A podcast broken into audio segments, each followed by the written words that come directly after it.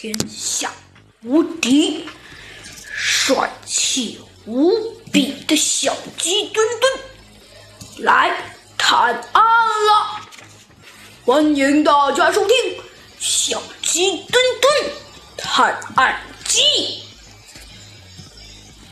强大的组织，第一章。夜深了，月牙高高的挂在天上。猴子警长的警察局里，少数的星星还挂在天空上，对着警察局正微笑着呢。叮铃铃铃，忽然，猴子警长的电话急促的响了起来。猴子警长拿起电话，笑眯眯的问道。喂，哪里？什么？建筑设计院资料馆？什么？资料失窃？什么资料？哦，还好，是夜光什么？陶瓷彩什么？哦哦哦，知道了，行，可以。什么？属于一级保护技术资料？啊，对，哦，好的，可以，我知道了，我们马上就到。猴子警长放下电话。对小鸡墩墩和他的一些警员们说道：“我们走吧。”猴子警长又说道：“森林都市建筑设计院资料馆失窃了，丢失的是彩色夜光陶瓷技术资料，属于国家一级绝密文件，我们必须立刻开到现场，尽快破案。”随着夜空中明亮的警笛声，他们抵达了森林都市建筑设计院。到达建筑设计院时，已经是夜里九点多了。小鸡墩墩打了一个大大的哈欠。嗯，猴子警长，都九点多了。睡眠不足，小学生的睡眠是九点，嗯，九点，九点到，呃，九点起床，七点起床，呃，呃，不对，九点上床，七点起床，这这才几点啊，猴子警长？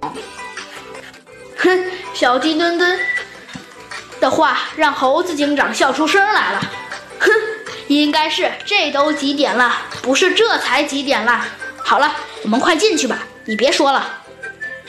只见猴子警长迈开大步，随着小鸡墩墩和警卫们进入了建筑设计院。猴子警长仔细地观赏了一下建筑设计院，那座玲珑剔透的楼阁在夜幕中闪闪发光。这座楼四周的幕墙全是用彩色。夜光陶瓷砖镶嵌而成的迷人的建筑设计院大楼，充满了迷幻色彩。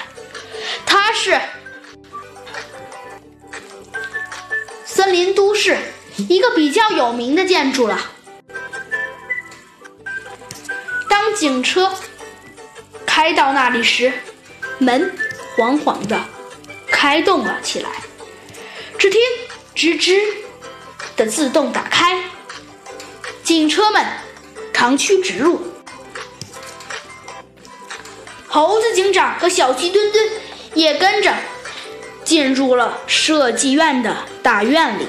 设计院的院长梅花鹿博士和资料保管员小荷兰猪恭敬的在院子里。梅花鹿院长走上前来，握着猴子警长的手说。猴子警长和其他的这几位呃警察们，久仰久仰你们啦！哎呀，尤其是猴子警长，我听说过你们在森林都市可是大名鼎鼎呢。哎呀，好了，说正事了。这点科技啊，在当今世界上是属于领先地位的研究。哎呀，这种夜光轴，呃，是在传统传统轴的基础上，呃，再添加了一些什么，呃，什么，呃，算了，你们也不懂，就是添加了一些东西吧。反正目前。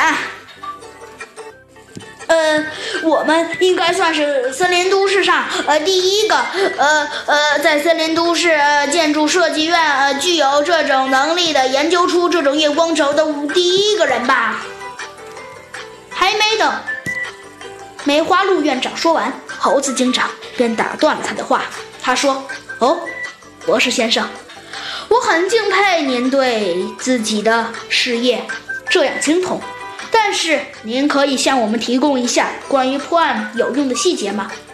我们对科技问题，呃，呃呃呃，就是，呃，不能算是，呃呃，您也别放在心上，呃，反正就是我们对。呃，我们对科技这类问题嘛，不不是特别了解，而且呃，也不是特别精通。您能说点呃，比如说，呃呃，比如这几天有没有陌生人出入？呃，这种建筑，呃，就是或者呢，这种建筑设计院工作人员，呃，谁的社会关系过于复杂？还有，呃呃呃，贵院最近是否接待过外国代表团等等？呃，您说一些这种有用的，应该我们能听得懂。这猴子警长这一席话，让梅花鹿院长一下子卡壳了。呃，您让我想想哈。好了，这个故事就到此结束了。到底呀，资料馆失窃的资料是怎么回事呢？这些资料会不会给森林都市带来很大的危机呢？我我们下集分解。